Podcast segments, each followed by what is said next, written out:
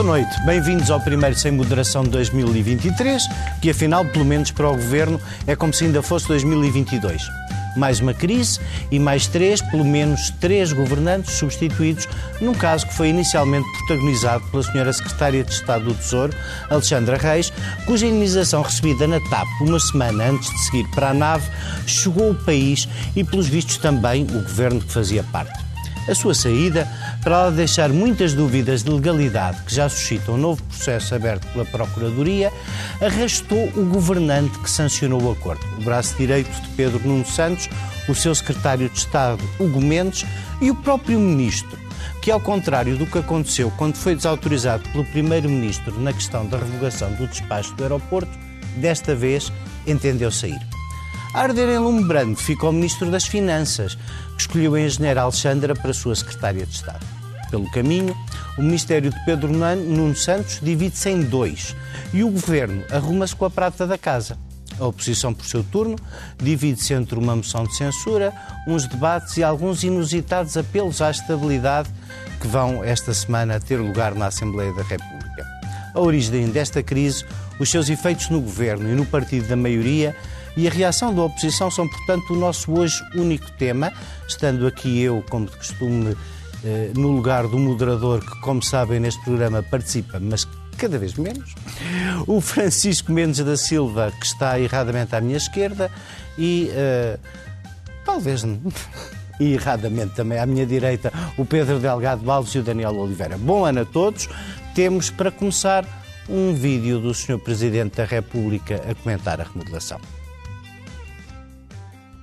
Primeiro-Ministro, como digo, a minha sensação é que preferiu a ideia de ser o que menos mexia, no fundo é recorrer a membros do governo para mudar de pasta ou fazer uma, uma valorização da pasta, no caso da habitação, eh, em termos de continuidade governativa, acreditando que assim se perde menos tempo e se garante aquilo que acha fundamental é não parar processos em curso.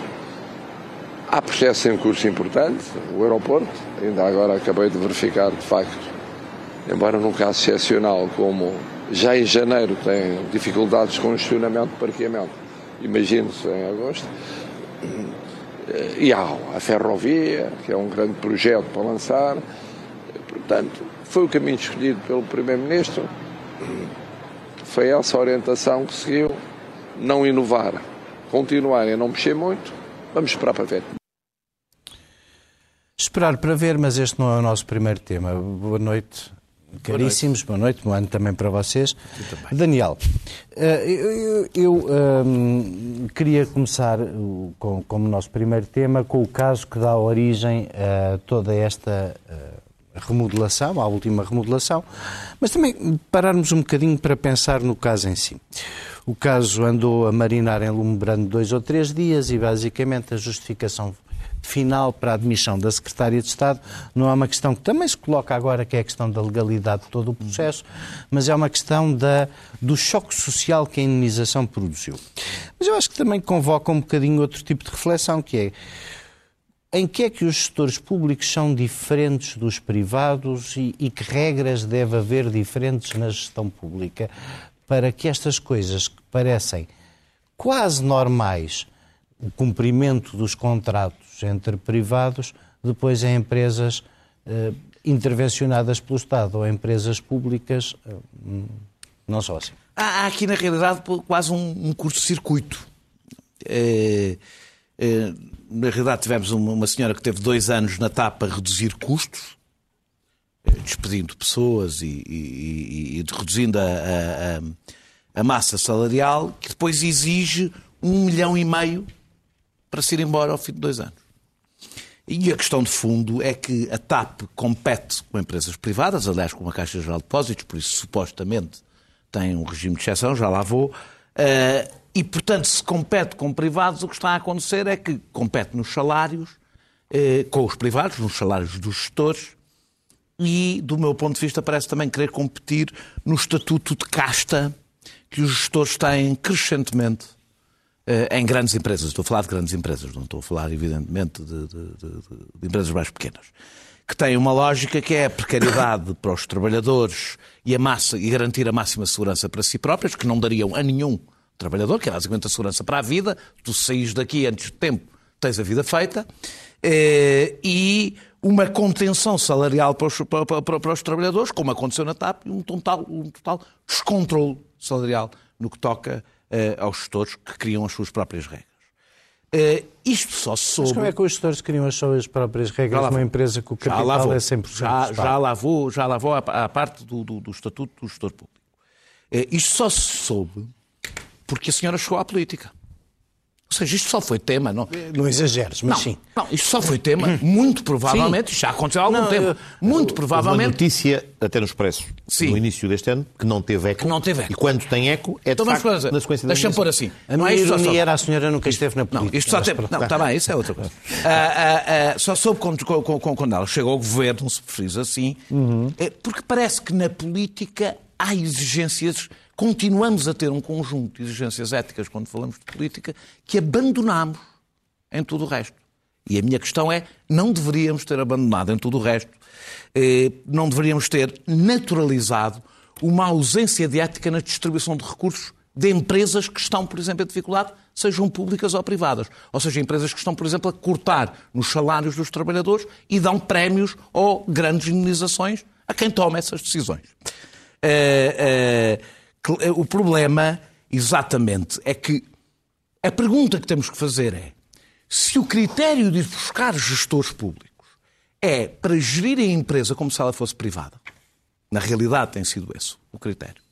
Se os salários até em alguns casos acompanham, serve para que o estatuto? Qual é sequer a viabilidade do estatuto do gestor público? Então não vale a pena haver Estou... empresas públicas. Não, não, não, não. O problema é que. É porque tu achas que poder... se lhes aplicam as mesmas regras não, mas do direito privado não. em que se funcionam com o dinheiro tu, percebeste, Tu se percebeste, eu tenho aqui. Há duas questões. Uma, se eu acho que uma empresa pública deve ser gerida como são geridas as, as privadas, outros acompanham esse raciocínio, eu não acompanho.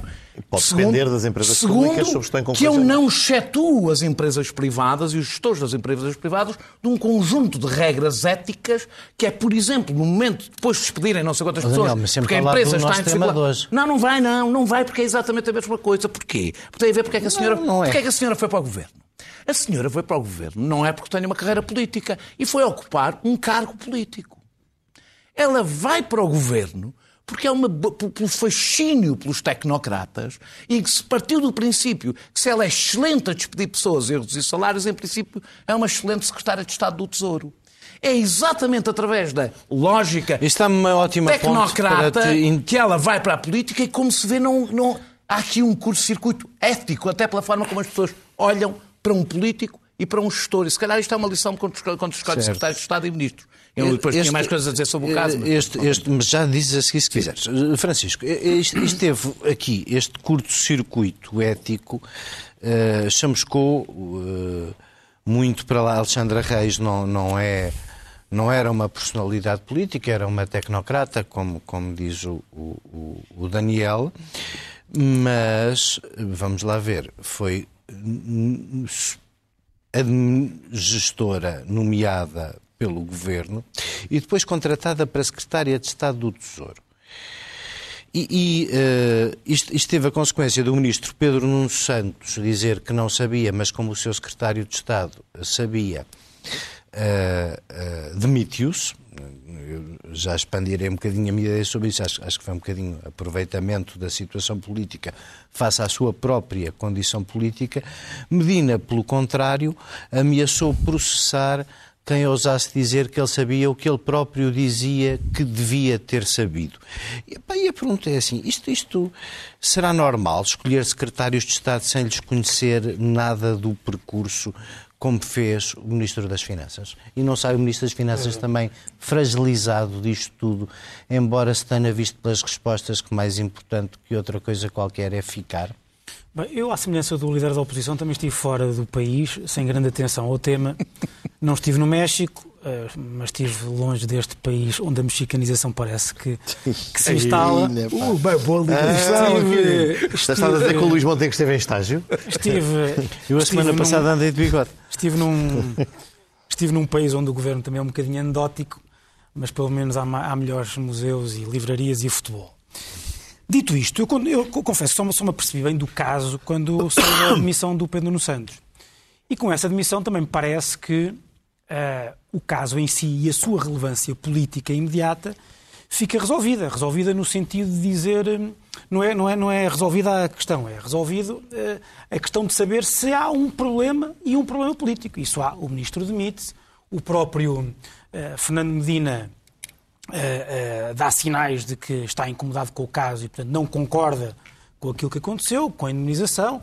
Se é mais cínico, se é menos cínico, enfim, isso eu acho que é algo que ainda se vai ver, sinceramente, porque eu ontem estava a ver um, um programa aqui da SIC num outro, passado num outro estúdio que não este, em que a Cecília Meirelles estava a fazer um rol de perguntas, a colocar um rol de perguntas. Mas é que a linha termina, é um belo programa. E termina, exato, é, é um ótimo estás, programa, ótimo. Uh, e, termina dizendo, e termina dizendo que por muito menos que isto uh, foram Uh, uh, realizaram-se comissões parlamentares de inquérito. Eu acho que valia a pena e quem estava à frente dela era a Marina Mortágua, que tomou, que tomou necessariamente nota, porque hoje, hoje o Bloco de Esquerda hoje o Bloco de Esquerda diz que vai apresentar uma comissão de inquérito. E, aliás, ouviu o líder parlamentar. Deve dizer que faz bastante mais diferença do que a moção de censura. Faz bastante o, mais sentido que a moção de censura. O líder, aliás, o líder parlamentar. Mas vale a pena faz, O líder parlamentar, ao, ao apresentar a, a, a sua a proposta de.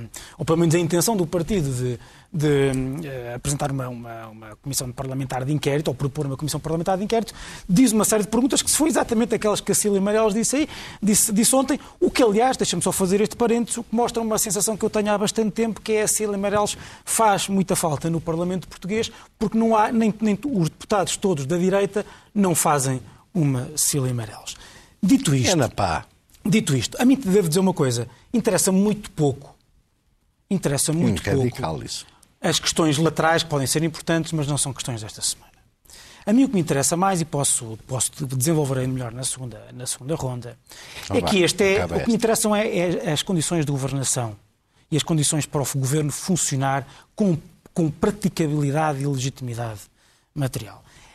Eu disse aqui há, eu disse aqui, deixa-me deixa só dizer isto. Diz. Eu disse aqui, eu lembro perfeitamente quando foi formado o governo, estávamos também não neste estudo, porque ainda estávamos no estudo de guerra, porque foi em março, que a principal, eu ainda não sabia que o principal problema deste governo ia ser a falta, total falta de rumo e estratégia demonstrada Sim, é pelo, pelo, pelo Primeiro-Ministro. Mas, na altura, parecia-me que o principal uh, problema deste, deste, o problema fundamental e fundador deste, deste governo é que foi construído em cima da fratura do Partido Socialista. É um, partido, é um, é um governo que levou para a, é um, o PS levou para a governação uh, as guerras e os ódios latentes que existe entre, designadamente, a ala Pedro Nuno Santos e a ala Costa e seus, e seus herdeiros. E isso, uh, precisa... traz grandes problemas e eu mostro uh, Não pode aqui em diante. Mostras aqui em diante, porque eu agora queria passar ao Pedro só para dizer isto. Um governante que até agora assumiu ter conhecimento, foi só um, o secretário de Estado do Ministério das Infraestruturas, Hugo Mendes, digo bem? Dizes bem. Que vocês me têm explicado que não é uma pessoa qualquer, que é uma pessoa muito próxima do ministro Pedro Nuno Santos. Eu não estou a dizer que ele disse ao ministro Pedro Nuno Santos ou que o ministro Pedro Nuno Santos sabia. Não estou a discutir isso, até porque a atitude foi, de facto, muito digna comparada com a do Fernando Medina. Mas como é que um ideólogo do lado esquerdo, vamos simplificar, para as pessoas perceberem todas em casa, do teu partido, acha normal validar um acordo destes? O que é que se passou? É porque, afinal de contas, alguém no governo validou isto. Ora bem, eu acho que a resposta à tua pergunta, todas as questões, enfim, que eu até pensava que me fosses colocar, até talvez seja mais uh, simples, diria.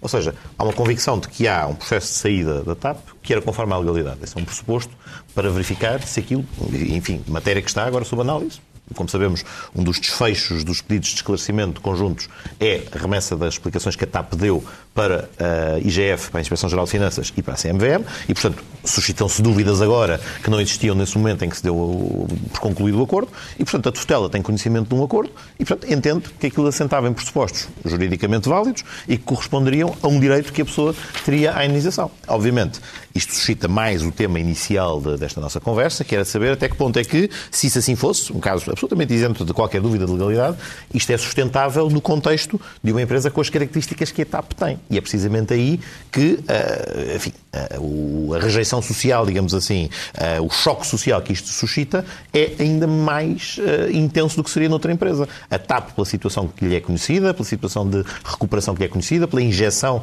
de capital público que tem ocorrido nos últimos anos, está numa posição, apesar de tudo, bastante diferente de qualquer outra empresa, de qualquer área do setor empresarial do Estado. E, portanto, aqui o holofote era muito maior. Mas agora, respondendo diretamente à tua pergunta, verdadeiramente é-me apresentada uma solução como tendo um quadro de legalidade, é a forma de cessar aquela, eh, aquela presença no Conselho de Administração e, portanto, houve essa validação.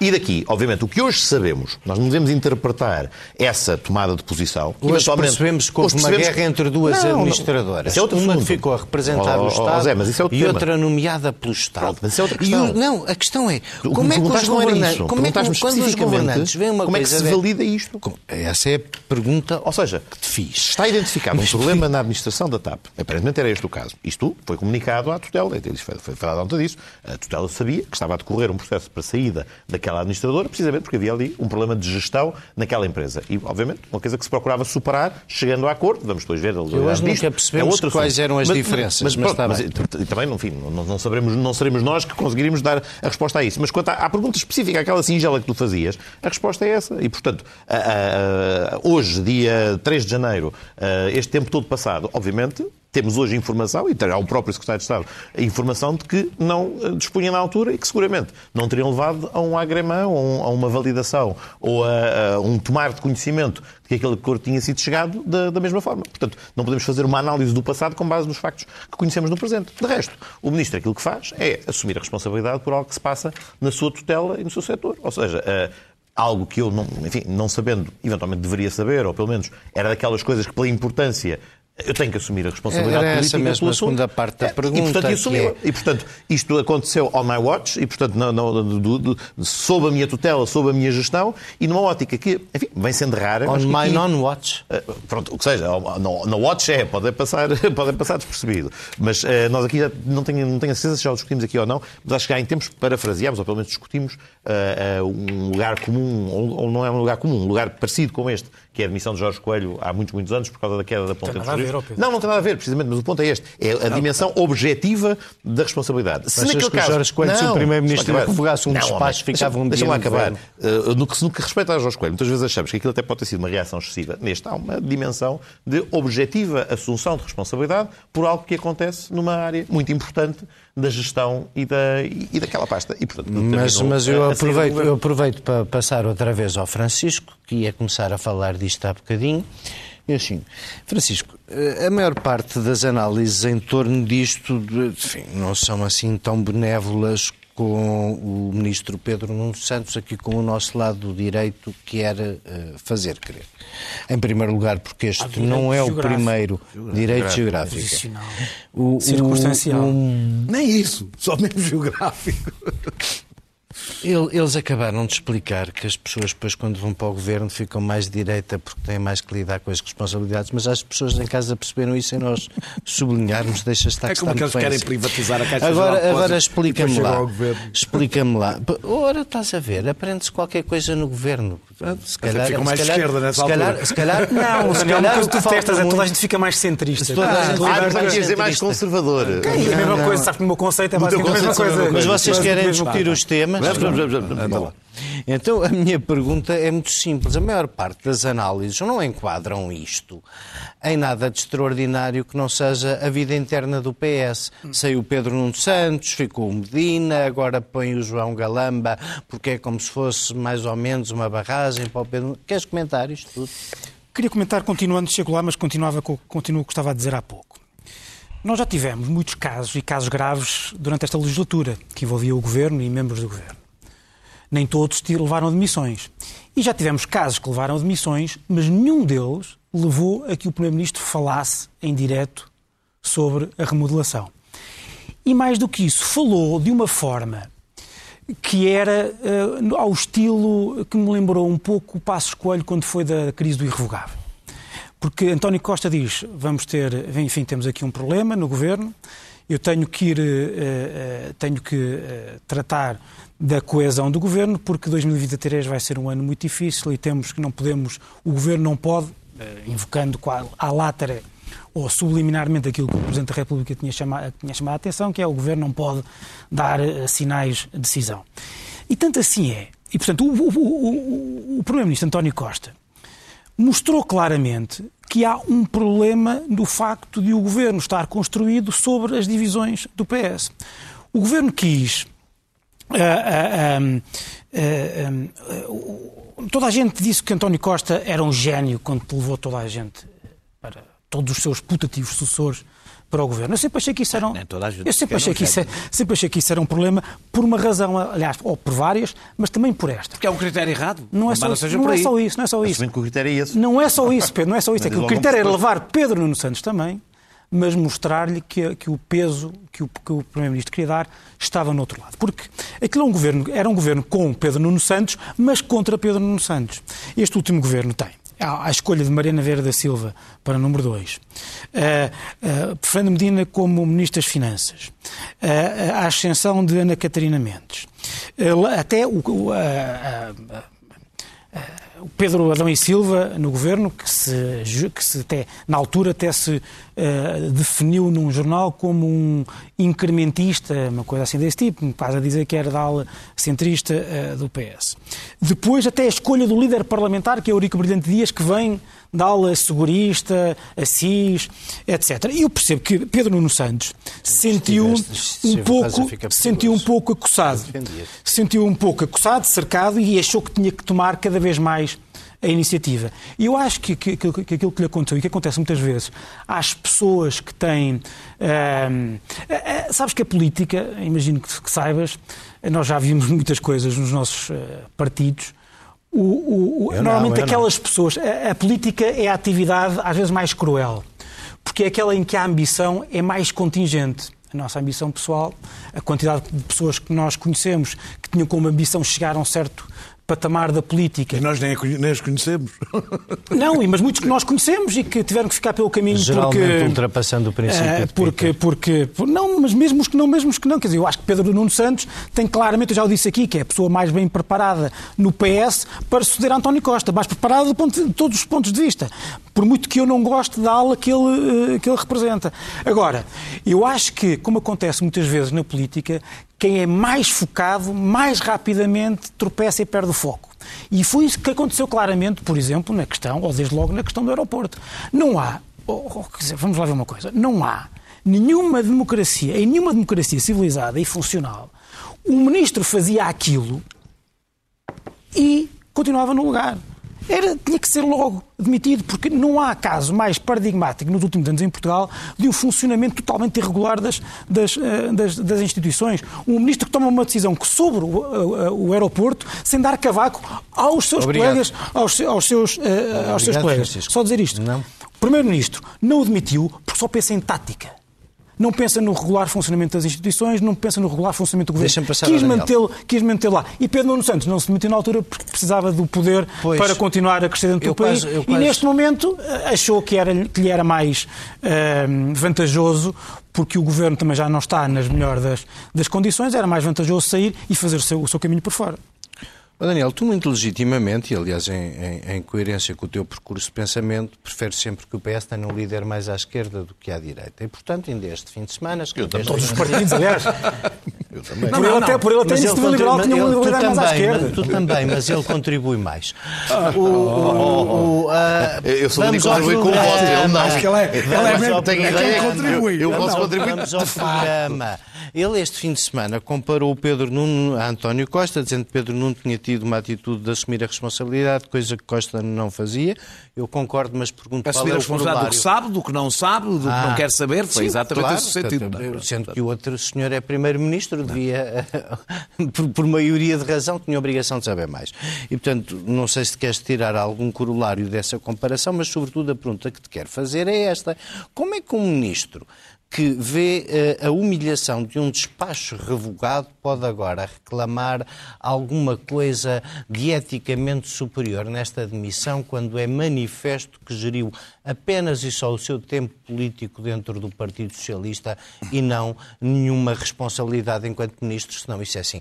Não, não imagino ninguém Tu não te imagina a ti, nem a mim, nem ninguém que está aqui, ter um despacho revogado pelo Primeiro-Ministro, engolir em seco e ficar.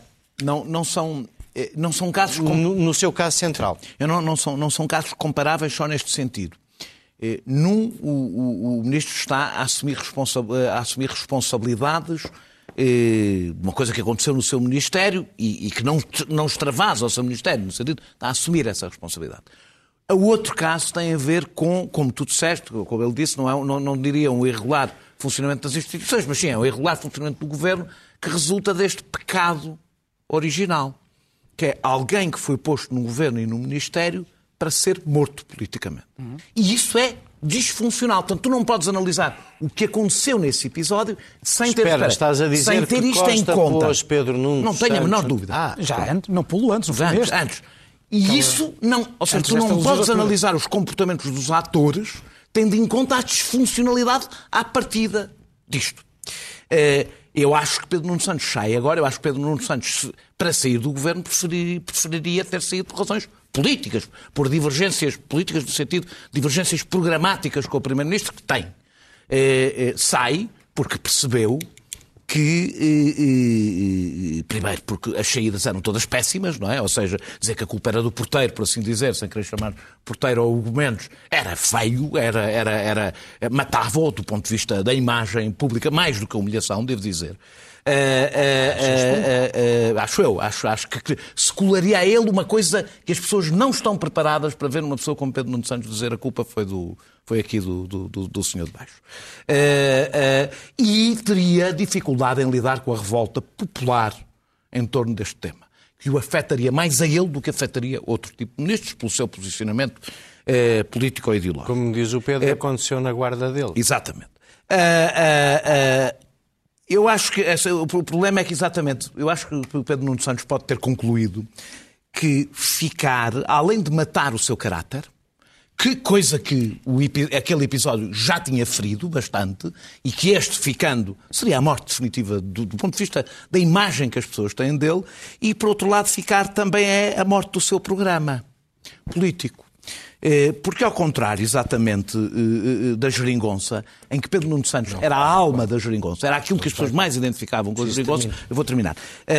Pedro Nuno Santos era um corpo estranho neste governo. Era um corpo estranho neste governo e ele percebia, este é o governo provavelmente mais à direita que o Partido Socialista já teve, neste momento, pelo menos os governos até agora. Ora, Pedro Nuno Santos teria dificuldade em ter a importância que tinha neste governo. E eu acho que vou, vou terminar só para dizer isto. Cometeram-se grande parte dos erros que Pedro Nuno Santos cometeu neste governo, desde que está neste, neste lugar, eh, eh, resultam dele tropeçar na pressa de ver coisas feitas. Ora, Ora, ora, essa é a característica oposta que o António Costa tem, porque António Costa, eh, para não tropeçar em coisas, prefere que elas não se façam.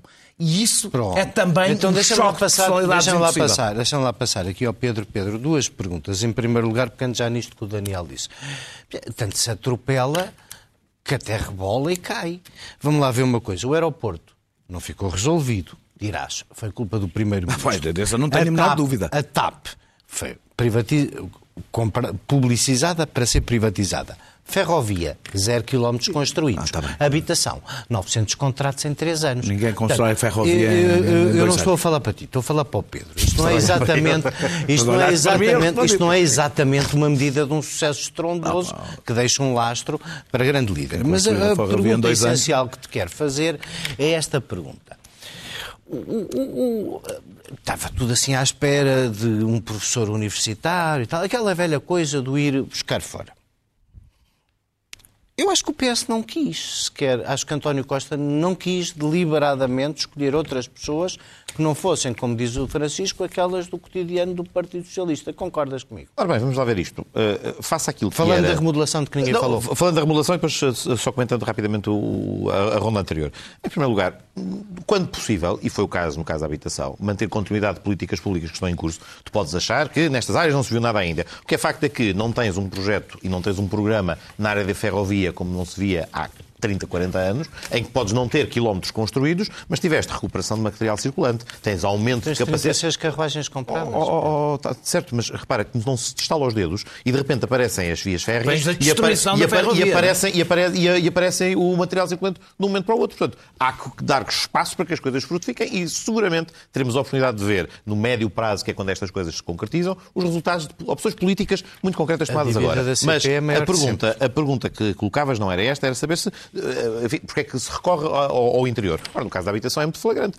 Sendo possível dar continuidade a políticas públicas em curso, mantendo a responsável pela área e até reforçando com o estatuto de ministeriável a quem acompanha a pasta e, portanto, autonomizando pela primeira vez em 49 anos de democracia a habitação com pasta apenas para essa finalidade, o Primeiro-Ministro viu uma oportunidade de dar um sinal claro ali, não só de continuidade, mas que está a valorizar um daqueles que é, se calhar, dos maiores problemas sociais que o país enfrenta. No outro caso, o aspecto e a fundamentação que o Primeiro-Ministro ontem explicou bastante detalhadamente na conferência de imprensa, aliás, corresponde àquilo que o Presidente da República tinha, tinha colocado, não digo como caderno de encargos, mas como elemento relevante. Haver estabilidade e estabilidade essencialmente das políticas públicas. E estabilidade num quadro em que a execução do PRR é um elemento especialmente importante e em que algum conhecimento e alguma destreza maior no lidar com a máquina e no aparelho do Estado é um fator relevante. Dir-me-ás, bom, podia ter sido um daqueles momentos A frase não foi recrutamento fora. feliz, não é? Qual, qual delas? A frase que descreve os novos dois governantes como pessoas, como é que é? Extremamente, extremamente, ah, que não se, como é que é? Que não se amedrontam para... É que não se amedrontam. A contratação- Repara, A contratação pública, por acaso foi uma frase bastante, bastante, bastante... Seja- Excelentes burocratas. Não, foi acho isso que ele disse. Não, não, são Rodrigues, muito hábeis a- isto, até, isto até me habilita a falar um bocadinho, só muito rapidamente, do outro tema anterior. Todos os presentes na mesa interpretavam Habilita aquilo em que é, 20 segundos. a- a- é, rapidinho, a, a- a vida de, de- de um governo ou de um partido como se todas estas coisas nunca se tivessem visto antes. Ah, como se o facto viram, de viram. um governo não ter que espelhar a diversidade que os partidos também têm, se os governos também não têm momentos em que têm que acertar e reequilibrar o seu funcionamento no decurso das suas vidas, e não esqueçamos, estamos a falar de um governo que está em funções há mais de sete anos, que já passou por momentos particularmente difíceis, diferentes destes que estamos a atravessar, mas em que continuamos a ter essas dificuldades, Chegar- e portanto... o- chegar, o- o- chegar a o- 2026 Oh, oh, serão oh, 24 anos em 31 seguidos. Sabe, não é não deste executivo. Estou a falar é vosso, deste não é do PS. Estou a falar deste executivo O e estou a falar desta é capacidade. E o que é curioso é que onde eh, aqui se vislumbram graves dificuldades e graves fraturas, o Francisco falava em fratura no Partido Socialista, enfim, o que temos aqui, vamos já terminar, o que temos é um vislumbre de várias possibilidades de futuro no Partido Socialista, que é algo que a direita nem consegue produzir para o presente. Daniel, queres começar tu? Uh, vocês têm literalmente dois minutos cada um e Sim, eu sim, nem sim. vou fazer perguntas sobre o que a oposição. o Eu dei o mote. Vamos lá ver. Tu deste um mote e, Eu disseste, mote. e disseste muito bem, havia aqui muito para a oposição fazer. O quê, Daniel? Pá, o problema é, eu digo, é, sabes, é, é engraçado ver que esta maioria absoluta é muito mais instável do que o período da Jeringonça, mas muito mais. O que demonstra que a estabilidade política resulta, e isto é uma coisa que eu defendo há muito tempo, da Que estabilidade. não há nada para fazer, vale mais estar escurado. Não, não, não. É que, não, é que a estabilidade política resulta da a estabilidade e a instabilidade política resultam da estabilidade e da instabilidade social. Eh, E de um propósito. Havia um propósito na geringonça que era a, a a desfazer as imposições da Troika. Havia uma- um propósito no Covid, durante o Covid, que era a emergência sanitária. Qual é agora? E aqui é que se põe a questão. Ou seja, nós só não temos uma crise política porque as crises políticas só têm um efeito corretivo se houver uma alternativa. Ora, com um líder pouco convincente, no caso do PSD, que não tem um programa alternativo em relação ao grande problema que as pessoas sentem, que é a questão da inflação e as questões económicas. Eh, E que, portanto, está conf- está confinado a debater os escândalos, por mais importantes e graves que sejam, está confinado a debater, a debater os escândalos. É normal que o governo não caia, até porque os escândalos têm um problema. Os escândalos dão votos à extrema-direita, não dão votos ao PSD. E, portanto, este governo está esgotado. Começas a Eu acho, concordar connosco. eu acho que este governo está esgotado e subsiste porque não há alternativa.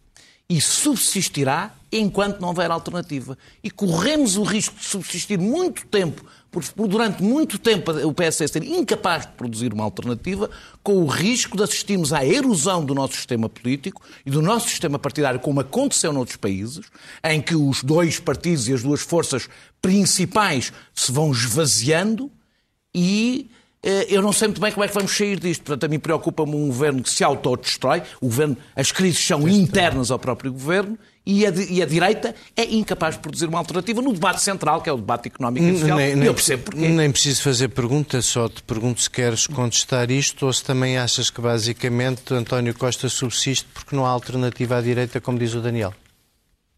O governo está morto. Não é morte biológica de uma pessoa e, portanto, pode ressuscitar, mas está morto. Ah, sim, está moribundo. Está moribundo. E está moribundo ou morto, como quiseres, porque há a acrimónia e as ambições conflituantes do PS que vão do topo até às bases, porque é preciso perceber que as bases estão todas dilaceradas e estão balcanizadas por causa da luta interna da sucessão. Ou estão deprimidas, eu diria que estão deprimidas. Não, estão deprimidas. Oh, oh, oh, desculpa, oh, Daniel, basta conhecer um bocadinho fora de Lisboa e as pessoas do PS de fora de Lisboa de vários sítios para perceber que elas se organizam para tudo, inclusive para a coisa mais pequenina, para aquela. Eh, são escolhidas para as nomeações dos, dos lugares de nomeação política consoante seja de um lado ou do outro. Porque esta, porque esta liderança porque está é, escutada. Porque é só é isto que conta no, neste momento no PS e é preciso perceber. Mas quando, quando, quando estas divisões há na direita, que está na oposição, é um problema para o, para o, país porque é uma, uma oposição que fica frágil. Agora, quando ela afeta, elas afetam diretamente a governação, e ao contrário do que diz o Pedro, não é uma questão de. Claro que tem que haver diversidade. Mas eu não me lembro de um governo em que tenha havido manifestações tão grosseiras de falta de solidariedade entre membros do mesmo governo como neste. Manifestações Sim, grosseiras de, de, de, falta de solidariedade. Quer dizer, é uma coisa, é uma coisa impressionante. E, portanto, quanto à direita, uh, eu não sei se. Eu, eu, não gosto muito de moções de censura que não vão, que não vão passar. Mas também gosto muito pouco da falta, de, gosto muito pouco da falta de, é, não acho gosto muito, gosto muito pouco da falta de, de, de, fogo do PSD. Porque o, o primeiro-ministro, o líder da oposição devia ter dito neste momento era o governo está esgotado e quando for necessário, seja lá quando for, o Partido Social Democrata, como sempre, está permanentemente em alerta para a possibilidade de poder está. governar. Mas não está. Tem pessoas, tem ideias não, e tem valores. Tem que o dizer. Tem que o dizer tem. por uma razão, por uma razão, Daniel. Nós falamos aqui já a propósito de, dá-me 10 segundos. Bolsonaro, etc. Mais. O grande valor da democracia, o grande valor da democracia é a transição pacífica. Concordo. Poder. Há uma versão cínica disto que eu acho que tem alguma razão de ser. Aquilo que interessa, aquilo que é a grande vantagem da democracia, não é nós, não podemos, não é, não é nós podemos escolher quem queremos. É podemos tirar de lá Verdade? pacificamente quem lá está quando não serve. E o PSD tem que começar a ir a terreiro mostrar esta forma de dizer e ter uma postura de que é já a alternativa quando for necessário. Presumo, Pedro, diz o que quiseres, mas presumo que não concordes com eles que está na altura de substituir seja, o PS. Muito, em primeiro lugar, não, uma isso, primeira é? nota. Eu acho que na entrevista que deu à Visão, o Primeiro-Ministro falou de imensas coisas com substância do que se tem vindo a fazer e, infelizmente, acho que a notícia, a entrevista, saiu mais valorizada pela forma, por questões de forma e por alguma forma, como, por exemplo, desvalorizou os casos ou falou da bolha como sendo algo distante os dos problemas da, dos Como Pedro Nuno Santos, lá está, está Calma, a razão. Mas, pronto, mas precisamente a conclusão, a conclusão onde quer chegar é que não se tem falado de outro aspecto. Tu falas aqui proclamatoriamente, o governo está morto, não há resultados, as oposições não conseguem produzir nada, mas vamos ver, Portugal foi dos países que agora, no ano que termina, no quadro europeu, é o segundo melhor, o segundo melhor crescimento registado. Tivemos um acordo que, desde dia 1 de janeiro deste ano, conseguiu controlar preços de energia. Se olharmos para o que foi.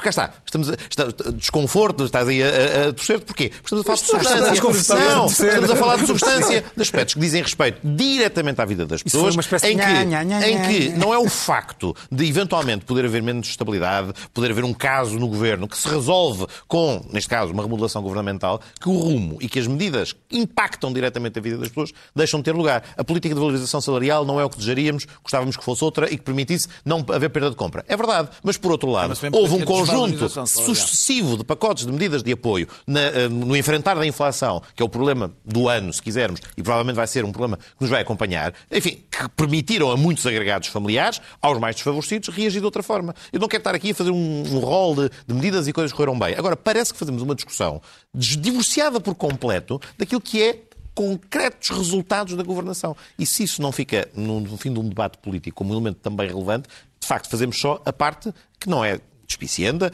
uh, do, que é que, é, que é aquilo que estamos a debater hoje. Mas, mas, não permite, mas não é isso, mas ele não permite sequestrar o resto do debate e ser tão proclamatório então, é e tão assertivo e tão assertivo e tão assertivo como o Francisco há bocadinho dizia que decretava a morte política do governo. Vamos ver, vamos continuar a ver resultados, vamos, vamos, continuar a ver resultados, indicadores e por aí fora. Eu e estava, vamos ver que e, é, e assim que termina o nosso programa de hoje, eu estava aqui a tentar dividir 500 mil por 240, mas não vale a pena porque para a semana provavelmente provavelmente voltaremos ao tema.